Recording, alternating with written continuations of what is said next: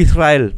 Los israelíes están muy acostumbrados a sufrir campañas internacionales que pretenden establecer que Israel es una especie de monstruo voraz que se solaza en la sangre de los palestinos. Es así desde 1948 y la presente situación no es la excepción. Aunque últimamente la campaña anti-israelí se viabiliza a través de las organizaciones no gubernamentales ligadas al Foro Económico Mundial del nostálgico alemán Klaus Schwab.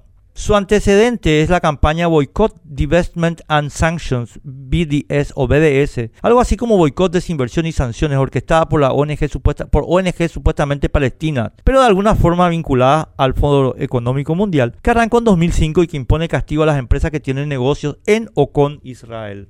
Es el mismo modelo que el mismo Foro Económico usa para cancelar a sus críticos en las redes sociales y que la nazi Nacional Socialista Unión Europea ya normalizó en su represora y dictatorial ley de servicios digitales. Hay ONG que se reputan importantes que entraron en esta nueva campaña, Amnistía Internacional y Human Rights Watch, como si nadie supiera sus vínculos con el Foro Económico Mundial. El viernes se publicó que la ONG Human Rights Watch denunció este jueves que Israel ha usado fósforo blanco, un arma prohibida internacionalmente en operaciones militares contra Gaza y Líbano, y alertó de los graves riesgos que supone para la población civil según un comunicado. Y el mismo viernes también se publicó que Amnistía Internacional denunció que el castigo colectivo de Israel a la población de la Franja de Gaza en clave palestino sujeto a un bloqueo ilegal e inhumano equivale a un crimen de guerra. La idea detrás de estas afirmaciones es de legitimar la respuesta de Israel al ataque contra civiles que le realizó la organización religiosa Hamas el pasado sábado, el más brutal ocurrido en Oriente Medio de que se tienen registros. Sería bueno que Human Rights Watch provea detalles acerca del uso de fósforo blanco en las operaciones israelíes. De paso, estoy buscando, hasta ahora sin éxito, el comunicado que Human Rights Watch seguramente expidió por la venta de bombas de racimo a Ucrania por Estados Unidos. En cuanto al comunicado de Amnistía Internacional, también sería muy bueno que dicha organización también publique qué disposición concreta del derecho internacional humanitario es la que estatuye formalmente que no se puede atacar blancos militares legítimos. Estas ONG ligadas al Foro Económico Mundial pretenden además que porque Israel es fuerte hay que olvidar que fue el agredido en el marco del ya mencionado esfuerzo poder legitimar la respuesta israelí a la agresión. Pero para desgracia de dicha ONG, el mundo pudo ver las imágenes de la barbarie de Hamas contra civiles, aunque ahora el aparato de censura del Foro Económico Mundial está logrando que no puedan publicarse. Y esa memoria no la borra nadie, ni siquiera los sinvergüenzas de Human Rights Watch y Amnistía Internacional.